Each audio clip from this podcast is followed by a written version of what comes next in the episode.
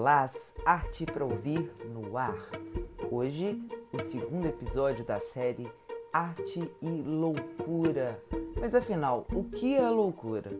No dicionário encontrei as seguintes definições: desprovido de razão, incapacidade mental de agir, sentir ou pensar como suposto, ou seja, como esperam que se haja, sinta ou pense insensatez, imprudência, extravagância, excesso, exagero.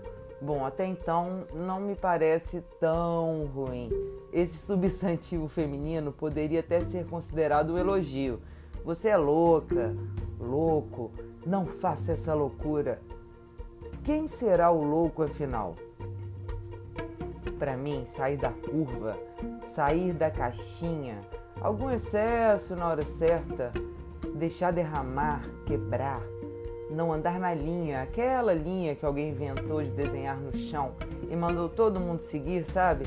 E a gente seguiu para não fazer muito barulho, para não termos muito trabalho, para aceitarem e aplaudirem. Mas minha nossa, meu Deus, nada na vida é uma linha.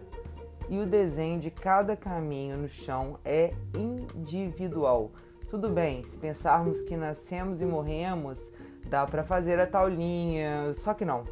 Entre o ponto em que chegamos no mundo e o dia em que partimos, todos os traços, cores, movimentos e formas possíveis e imprevisíveis são desenhados sobre os nossos pés.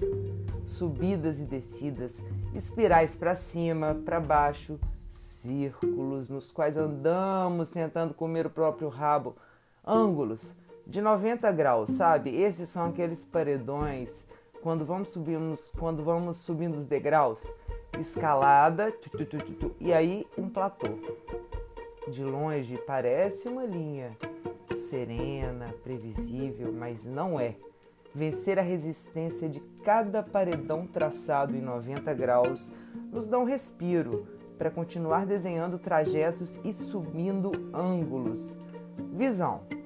Visão de 360 graus. Cuidado, hein, para não rodar e voltar para o mesmo ponto. Tem a visão 180 graus e outras. E ainda mais.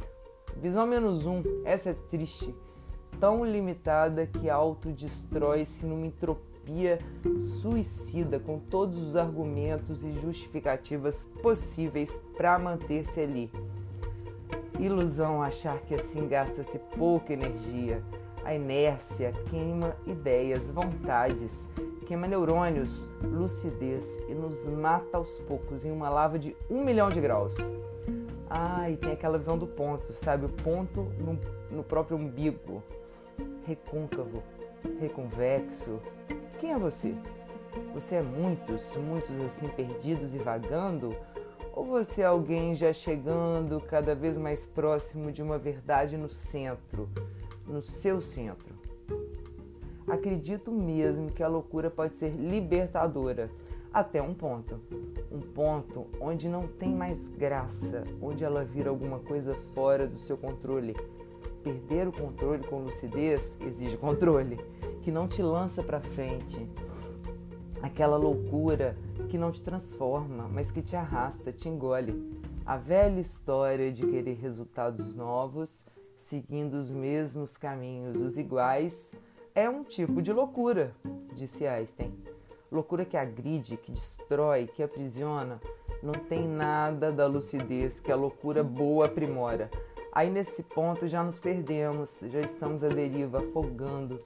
Nesse ponto já somos vítimas de delírios, preconceito imenso, exclusão áspera, culpa, autopunição, solidão, sofrimento. Já disseram que algo de inesperada importância que a arte pode fazer é ensinar a enfrentar o sofrimento. É isso mesmo, a arte pode. Ela é essa potência que nos resgata, dá água para as bocas secas e põe luz em algum porão muito sujo e escuro. Arthur Bispo se agarrou a ela, ou ela, a arte, se agarrou a ele, não sei Clarice Lispector também. Ela dizia que quando não estava escrevendo, estava morta. No Museu do Inconsciente, criado pela pioneira e genial Nise da Silveira, muitos trabalhos artísticos de internados em manicômios e doentes psiquiátricos graves mostravam como a arte também os nutria, reorganizava e resgatava. Na rua, quando eu estou andando por aí, passo e vejo um bispo, uma Clarice, uma Luísa pintando um papelão com o resto de tinta de parede que alguém deu, uma mulher que um dia me encarou enquanto pintava com a mão um pedaço de plástico, sei lá, sentada no chão da sala de espera de uma UPA lotada. Tinha tanta vontade nela, tanta potência, que ela criou, mesmo com a fome gritando na barriga saiu oferecendo quadro no hospital em troca de qualquer valor. Aí, quando viu meu pai, parou, encarou de novo, andou até ele e o quadro já não era mais dela. Em troca, não quis um tostão. A fome continuava muito sua. Um cara riscando o chão com o desenho da história dele, usando um pedaço de pedra que soltou do asfalto, empilhando e cortando latas que subiam muito altas até serem totem torre, o pé de feijão mágico da história do João. Esse cara também tinha a potência da arte jorrando por todos os poros. E o prato com arroz e feijão mágico não vinha. Ele continuou no barco, não afogou.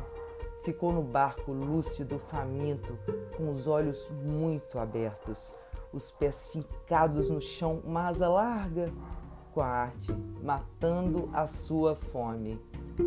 E você? Tem fome de quê?